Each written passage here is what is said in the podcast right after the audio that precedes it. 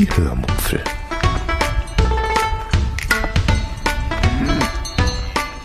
Aus dem Tagebuch einer Allgäuerin.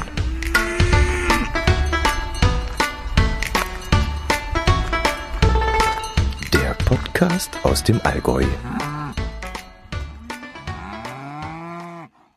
Hallo und herzlich willkommen zur 359. Episode der Hörmupfel.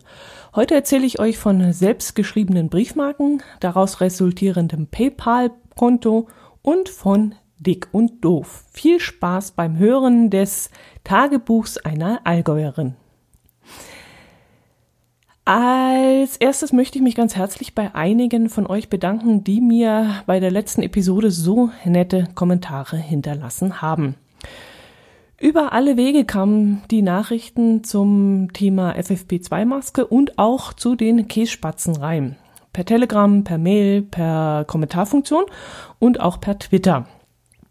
Die Nachrichten, die per Twitter reinkamen, bezogen sich dann zwar teilweise auf die Episode 357, aber ich möchte sie trotzdem erwähnen, denn ich bin froh, dass ich sie gesehen habe und das bringt mich nämlich zu einem kurzen Hinweis in eigener Sache.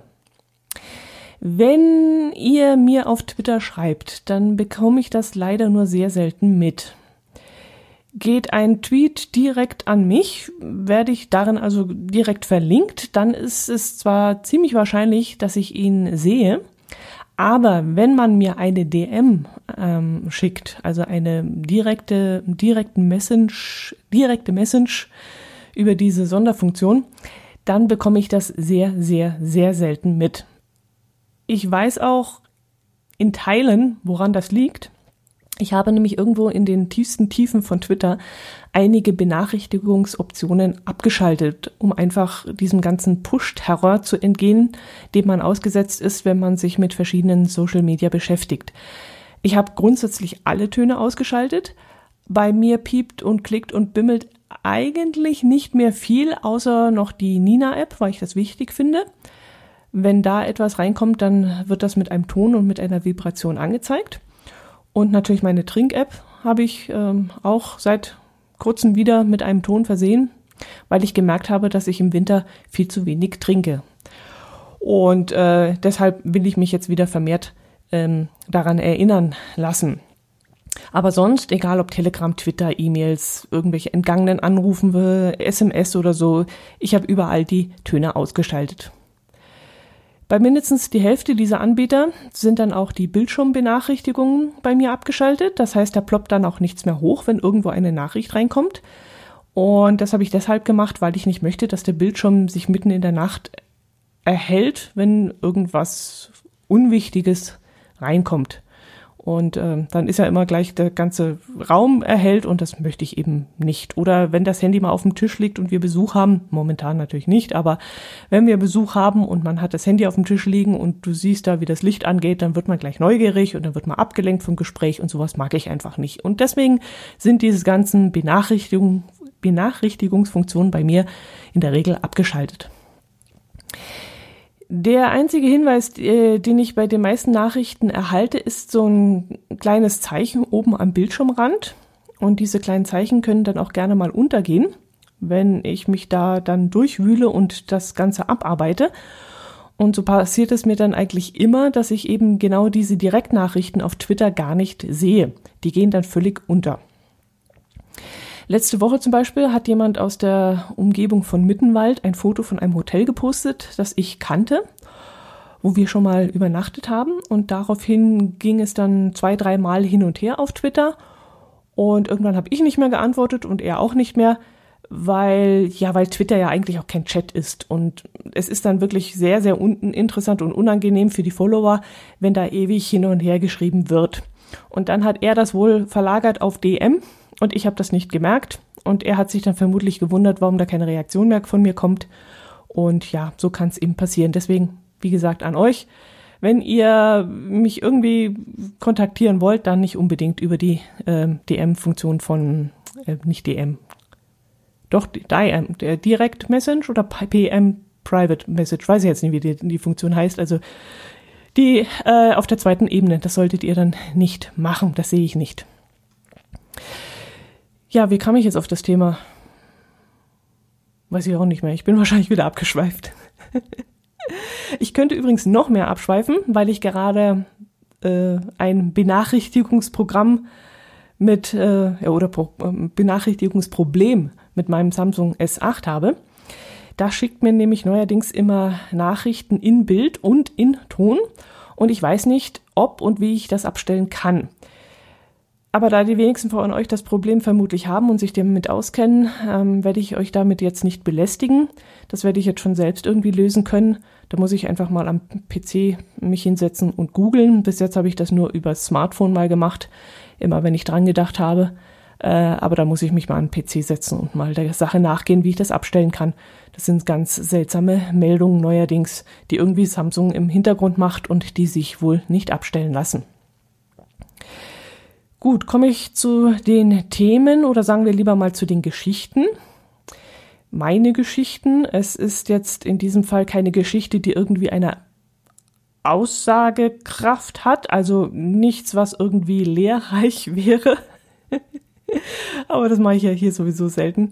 Mm, ich erzähle euch einfach einmal, wie das bei mir abgelaufen ist und ihr begleitet mich dabei wie ich nämlich einen Brief frankiere, zur Post fahre, dort feststelle, dass der Briefmarkenautomat vor der Tür abgebaut wurde und ja, so weiter und so fort. Also fange ich mal von vorne an. Ich habe mal wieder einen Brief verschicken müssen. Das mache ich selten. Meistens geht ja inzwischen alles mit Mail. In diesem Fall musste ich aber einen sehr, sehr wichtigen und sehr ja, sehr sicheren Brief verschicken. Das heißt, ich musste sicher sein, dass er richtig frankiert und auch wirklich abgeschickt wird. Da habe ich hier bei uns in der Postniederlassung, die vom Supermarktpersonal geführt wird, immer so meine Zweifel, ob das zuverlässig klappt. Wenn man dort nämlich ein Paket abholen will, das definitiv schon da ist und vor Ort liegt, kann man es x-mal probieren, bis man dann irgendwann Glück hat, einen zu erwischen, der einen guten Tag hat und das Paket dann auch wirklich in diesem Kruscht findet. Oder man versucht ein Päckchen abzuschicken und schlägt sich dann noch eine halbe Stunde mit der Frau am Schalter rum, weil sie die vorgegebenen Maße nicht akzeptiert. Kommt ein anderer und der sagt, ja, passt doch, wegschicken. Naja, gut. Also habe ich gewartet, ähm, bis ich wieder in die Nähe zu einer echten Postdienststelle komme, die von uns circa 18 Kilometer entfernt liegt. Und bevor ich da losgefahren bin, schaute ich dann noch nach, wie die Öffnungszeiten dieser Post sind und schlug mir dann heftig an den Kopf. Sie war nämlich nachmittags nur zwei Stunden geöffnet und das kollidierte in diesem Moment stark mit meinen Plänen. Ich musste wirklich ein paar Umdrehungen machen, um genau in diesem Zeitfenster dorthin gehen zu können, weil ich nämlich noch andere Termine auf dem Programm stehen hatte. Das hat mich dann so geärgert, dass ich dachte, das muss doch irgendwie anders gehen. Es kann doch nicht sein, dass ich A 18 Kilometer zu einer zuverlässigen Postdienststelle fahren muss und diese dann B nur in einem Zeitfenster von zwei Stunden erreichbar ist. Und alles für so einen blöden Brief. Also dachte ich, es gibt doch inzwischen bestimmt schon selbst ausdruckbare Briefmarken. Etwas anderes konnte ich mir in dem Moment gar nicht vorstellen. Ja gut, jetzt fällt euch vielleicht gleich auf, dass ich mir doch einen Vorrat an Briefmarken kaufen kann. Das wäre ja die einfachste Lösung und diese dann eben aufs Kuvert kleben kann. Mein Problem ist dabei immer folgendes. Erstens schicke ich so selten Briefe weg, dass sich das Porto in der Zeit schon x-mal geändert hat um einmal ein Beispiel zu nennen, ich schicke im Jahr vielleicht drei bis fünf Briefe weg, maximal. Und zweitens liegen die Briefmarken dann bei mir entweder im Geldbeutel, wo sie früh, früher oder später äh, versiffen, umknicken oder anders unbrauchbar werden, oder sie gehen daheim irgendwo in irgendeiner Ritze verloren. Gut, das ist ein hausgemachtes Problem, ich gebe es zu, aber es ist halt ein Problem. Also habe ich mir gedacht, wenn ich die Briefmarken immer frisch mit dem aktuell richtigen Wert ausdrucken könnte, wäre das doch eine feine Sache. Und das gibt's bestimmt schon, bloß ich habe es halt noch nicht entdeckt oder bis jetzt auch noch nicht gebraucht und mich nicht damit beschäftigt. Also habe ich einmal auf der Seite der Post nachgeschaut und gesehen, dass es da neben der schon bekannten Online-Briefmarke, die es wirklich auch schon gibt, schon länger, die man eben ausdrucken kann, auch ein neues Angebot gibt. Nämlich Man kann seinen Brief neuerdings auch mit einem Stift frankieren. Und das geht so. Man installiert die DHL-App, die habe ich schon installiert, wählt das passende Porto. Momentan ist es leider nur für den Versand innerhalb Deutschlands möglich. Und erhält dann einen achtstelligen Code. Diesen Code schreibt man dann aufs Kuvert, oben rechts drauf, äh, da wo normalerweise die Briefmarke hingehört, und wirft den Brief dann in den Briefkasten. Bezahlt wird, und jetzt kommt's, mit PayPal. Und das ist die Krux an der Sache, denn ich habe immer noch kein PayPal. Wir haben uns bis jetzt immer geweigert, äh, das ähm, zu ver verwenden, weil die Sache mit dieser Kreditwürdigkeit und mit dem Datenschutz uns immer noch Sorgen macht. Da gab es schon den einen oder anderen Vorfall, den wir mitbekommen haben, der nicht sehr vertrauenserweckend war. Dass zum Beispiel die Kreditwürdigkeit in Frage gestellt wurde, weil irgendwelche falschen Informationen von PayPal an die Schufa weitergeleitet wurden oder dass 200.000 Adressen und Kontaktdaten geknackt worden waren und so ein Zeug. Ja, natürlich, das kann einem beim Online-Banking auch passieren, klar. Aber ja, ich traue mich da einfach noch nicht richtig ran. Am liebsten wäre es mir, ich könnte einen festen Betrag bei der Post aufladen und im schlimmsten Fall ist dieser dann eben weg, aber dafür bekommt eben keiner einen Einblick auf mein vorhandenes oder eben nicht vorhandenes Vermögen, wie das eben bei PayPal der Fall wäre. Aber die Post bietet ja eine Vielzahl an Bezahlmöglichkeiten an. Und da muss ich jetzt mal schauen, was am effektivsten ist. Soll ich unsere Kreditkarte nehmen? Wegen 80 Cent Porto, finde ich ein bisschen albern. Oder geht es vielleicht mit GiroPay, GiroPay viel einfacher? Aber das sage ich mir auch wegen 80 Cent. Ich weiß nicht. Und die Postcard, die ähm, wird leider nur für Geschäftskunden angeboten. Die fand ich als Zahlungsart eigentlich sehr sympathisch. Oder man kann auch auf Rechnung kaufen, aber auch wieder wegen 80 Cent auf Rechnung kaufen. Finde ich ein bisschen albern. Äh, alle, außerdem sollen nicht alle Zahlungsmethoden ähm, für alle Serviceangebote zur Verfügung stehen. Zum Beispiel habe ich den Hinweis irgendwo gefunden, dass Briefmarken zum Selbstausdrucken mit besonders hohen Sicherheitsanforderungen verbunden sind. Anscheinend müssen sich dahingehend schon irgendwelche Sachen abgespielt haben, äh, dass da ganze Massen von Briefmarken äh, unterschlagen oder geklaut wurden. Ich weiß es nicht, aber da sind die übervorsichtig. Ja, die beste Lösung, die ich bis jetzt gefunden habe, ist die sogenannte Portokasse, was für mich auch sehr sympathisch klingt. Zwar sehr altmodisch, aber eben auch sehr sympathisch. Ja, altmodisch wahrscheinlich, weil ich selbst altmodisch bin. da kann man nämlich eine, seine Portokasse mit einem Mindestbetrag von 10 Euro aufladen das geht dann auch wieder über PayPal, hahaha, Giropay oder Lastschrift. Und diese Lastschrift, die muss dann ja ein kompliziertes Freischaltungssystem durchlaufen. Und da bin ich dann auch schon wieder abgeschreckt gewesen, weil ja, hallo, wegen drei bis vier Mal im Jahr eine 80 Cent Briefmarke ist ja schon ein bisschen dämlich. Ja, ihr merkt es schon, wegen eines kleinen Gedanken, den ich da hatte, habe ich wieder in ein Wespennest gestochen und habe mit einem Schlag mehr Probleme gehabt als vorher. Und alles wegen einer dämlichen 80 Cent Briefmarke. ja. Ach so, falls bei euch die Frage aufkam oder aufkommt, ähm, warum ich mich einfach nicht einfach zum Briefkart na, langsam zum Briefmarkenautomaten gegangen bin und dort eine Marke mit aktuellem Wert einfach ausgedruckt habe. Ja, ich habe schon anklingen lassen, ich war dort, ich hatte auch schon Kleingeld bereit, bereit gehalten, aber der Briefmarkenautomat vor der Post ist abmontiert worden. Es gibt keinen mehr. Einen Briefkasten gibt es glücklicherweise noch, also den Brief würde man auch loskriegen, aber ja, leider keinen Briefka Briefmarkenautomaten. Ja, und deshalb würde ich gerne von euch wissen, wie das bei euch so ist mit den Briefmarken frankieren, äh, Briefe frankieren. Ähm, macht ihr das auf die altmodische Art? Briefmarke kaufen, draufkleben, im Briefkasten werfen oder gebt ihr eure Briefe beim Postschalter ab oder im Supermarkt beim Postschalter? Kauft ihr diese Online-Briefmarken? Und ja, oder verschickt ihr vielleicht gar keine Briefe mehr? Ich weiß es nicht. Also erzählt mir mal bitte eure Geschichte dazu. Ihr habt jetzt meine gehört und mich würde es jetzt wirklich mal interessieren, wie das bei euch abläuft.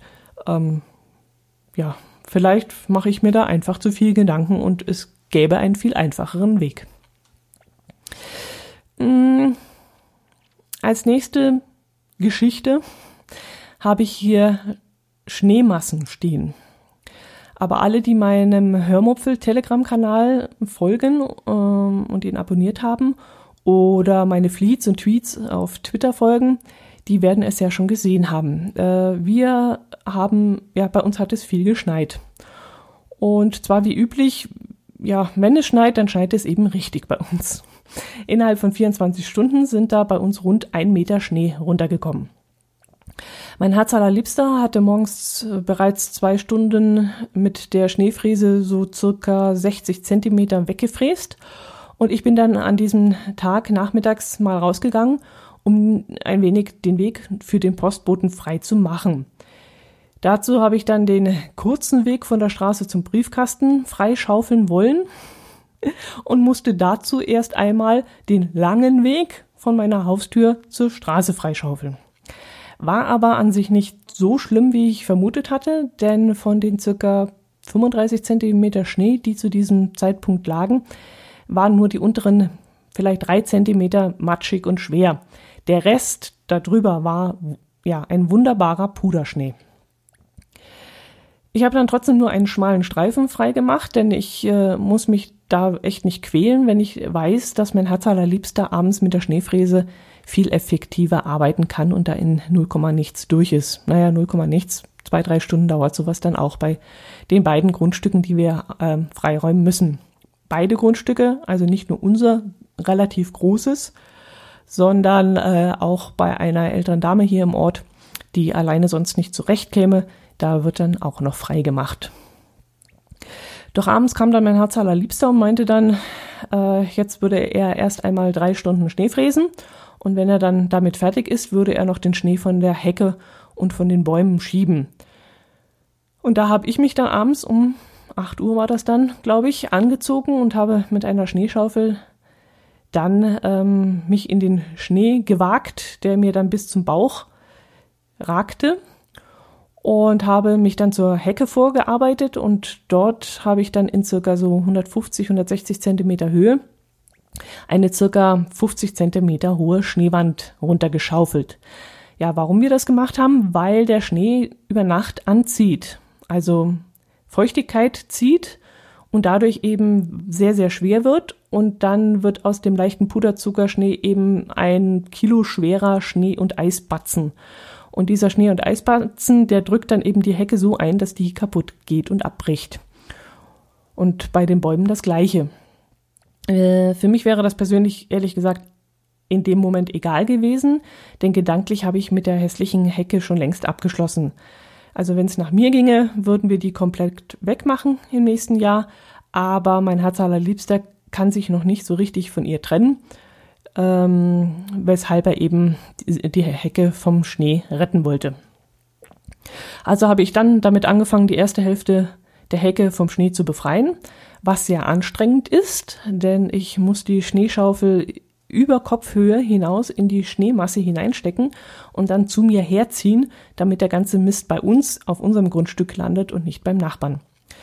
Spätestens nach 20 Meter konnte ich dann meine Arme nicht mehr heben und die Beine auch nicht mehr, äh, denn mit den Beinen musste ich eben durch diesen bauchhohen Schnee stapfen und äh, das ist ziemlich anstrengend. Nach der Hälfte hat mich dann mein Herz allerliebster abgelöst, der sich, äh, also nach den 20 Metern, wir, er musste dann weiteren 20 Meter freischaufeln, ähm, weil er nämlich körpermäßig sich da leichter tut. Er hat wesentlich mehr Kraft. Ja, ich bin mal gespannt, wer das alles für uns macht, wenn wir es körperlich nicht mehr machen können. Deshalb eben auch an dieser Stelle muss ich sagen, wir müssen uns die Arbeit im Garten so gering wie möglich machen zukünftig, denn wir werden ja auch nicht jünger. Apropos Jünger. Die Jüngeren unter euch werden jetzt zur nächsten Kapitelmarke weiterspulen können. Und die Älteren unter euch, die bleiben jetzt mal noch kurz dran. Ich habe mal so ein wenig durch die Mediatheken geklickt.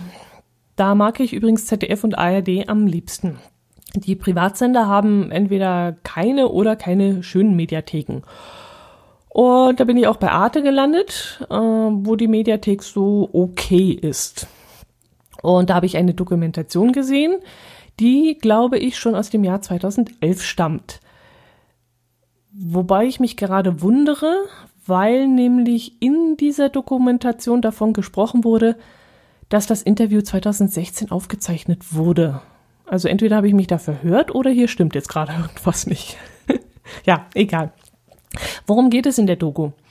Es geht um Stan Laurel und Oliver Hardy, die ihr als dick und doof kennen solltet. Ich habe die beiden als Kind echt verschlungen und kannte jeden Film auswendig. Als ich das übrigens meinem Herz allerliebsten erzählt habe, war der ziemlich erstaunt, äh, wie man so einen in Anführungszeichen Mist anschauen kann. Also sein Vater hätte sich da auch immer weggeschmissen, aber er konnte damit einfach nichts anfangen. Also scheinen Dick und Doof ja durchaus zu polarisieren. Mit diesem Wissen weiß ich jetzt gar nicht, wem ich die Dokumentation dann empfehlen soll. Nur denen, die Dick und Doof mochten oder trotzdem auch denen, die damit so gar nichts anfangen konnten. Okay, ich erzähle euch einfach einmal, worum es in dieser Doku geht und was mir daran so gut gefallen hat. Es ist eine schöne Mischung aus Originalszenen, aus Blick hinter die Kulissen eines Hollywood-Films und aus Interviews mit Zeitzeugen beziehungsweise mit Fans oder sogenannten Fachleuten, die sich ausgiebig mit den beiden Personen beschäftigt haben. Wobei ich diese Fachleute jetzt nicht so gerne gesehen habe, weil ich nicht wusste, wo sie ihre Informationen her haben und ob man ihnen glauben kann. Aber gut, das muss man dann wohl. Also was die da erzählen, wird hoffentlich Hand und Fuß haben. Zum Beispiel fand ich interessant, dass Stan Laurel am Anfang seiner Karriere mit einer Comedy-Gruppe umhergezogen ist. Um, er stammt ja aus England. Und in dieser Comedy-Gruppe war der Star Charlie Chaplin. Als dieser dann, also Charlie Chaplin, ein Soloprogramm angeboten bekommen hat, sollte Stan Laurel seinen Part übernehmen was er an sich auch perfekt gemacht hat, also derjenige, der das beschrieben hat, war voll des Lobes. Aber da das Publikum eben Charlie Chaplin sehen wollte und niemand anderen, floppte das Programm. Und die Comedy-Gruppe, die musste sich dann auflösen. Daraufhin ging dann Stan Laurel, nach Amerika und kam dort über Umwege irgendwann mit Oliver Hardy zusammen. Die Geschichte dazu ist auch recht interessant und sehenswert. Ja, es wird dann auch erzählt, wie es zu dem einen oder anderen Gag kam, den die beiden dann in ihr Programm eingebaut haben. Da war zum einen die Geschichte, die ähm, ziemlich privat war und die ich ganz lustig fand. Ähm, ihr erinnert euch doch bestimmt, dass Oliver Hardy den Stan Laurel immer zum Schluss verkloppt hat. Und die beiden waren ja auch im Privatleben befreundet. Und die Tochter von Stan, die übrigens in der Doku auch Interviews gibt, was ich sehr interessant fand, mochte ihren Onkel Olli eigentlich immer ganz gerne, bis sie die Filme zu sehen bekam und mit ansehen musste, dass Onkel Olli ihren Vater immer verhaut. Und ab dem Zeitpunkt wollte sie mit ihm nichts mehr zu tun haben. Und aus diesem Grund wurde ein Film dann so umgeschrieben, dass nicht Olli den Stan verkloppt, sondern ausnahmsweise mal Stan den Olli. Und da war die Tochter dann wieder ausgesöhnt und hatte ihren Onkel Olli dann wieder lieb. Interessant fand ich auch, dass einer von ihnen, ich weiß nicht mehr wer es war, ich vermute mal Stan, aber nagelt mich nicht fest, siebenmal verheiratet war. Aber nur mit vier Frauen. Mit der ersten einmal, mit der zweiten zweimal, mit der dritten dreimal und mit der vierten einmal. Gut, ist jetzt kein Wissen, das relevant gewesen wäre, aber ich fand es trotzdem recht interessant und lustig. Also, wenn ihr euch für Dick und Doof interessiert, dann kann ich euch empfehlen, einmal in die Arte-Mediathek reinzuschauen und dort Laurel und Hardy, die komische Liebesgeschichte von Dick und Doof anzuschauen. Die ist noch bis zum 2. April 2021 verfügbar. Ja, das soll's gewesen sein. Ich hoffe, ihr habt nicht so viel zu kämpfen mit dem Schnee wie wir, obwohl ich ja immer wieder, wenn ich Bilder von unserem Schnee hier poste, beneidet werde.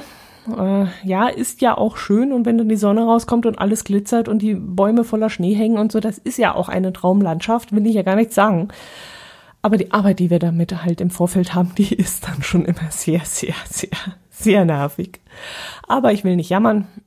Hauptsache, wir sind gesund und äh, bleiben das auch. Und ich wünsche euch ein schönes Wochenende, eine fantastische Woche. Hört auch nächste Woche wieder rein und macht es gut. Servus.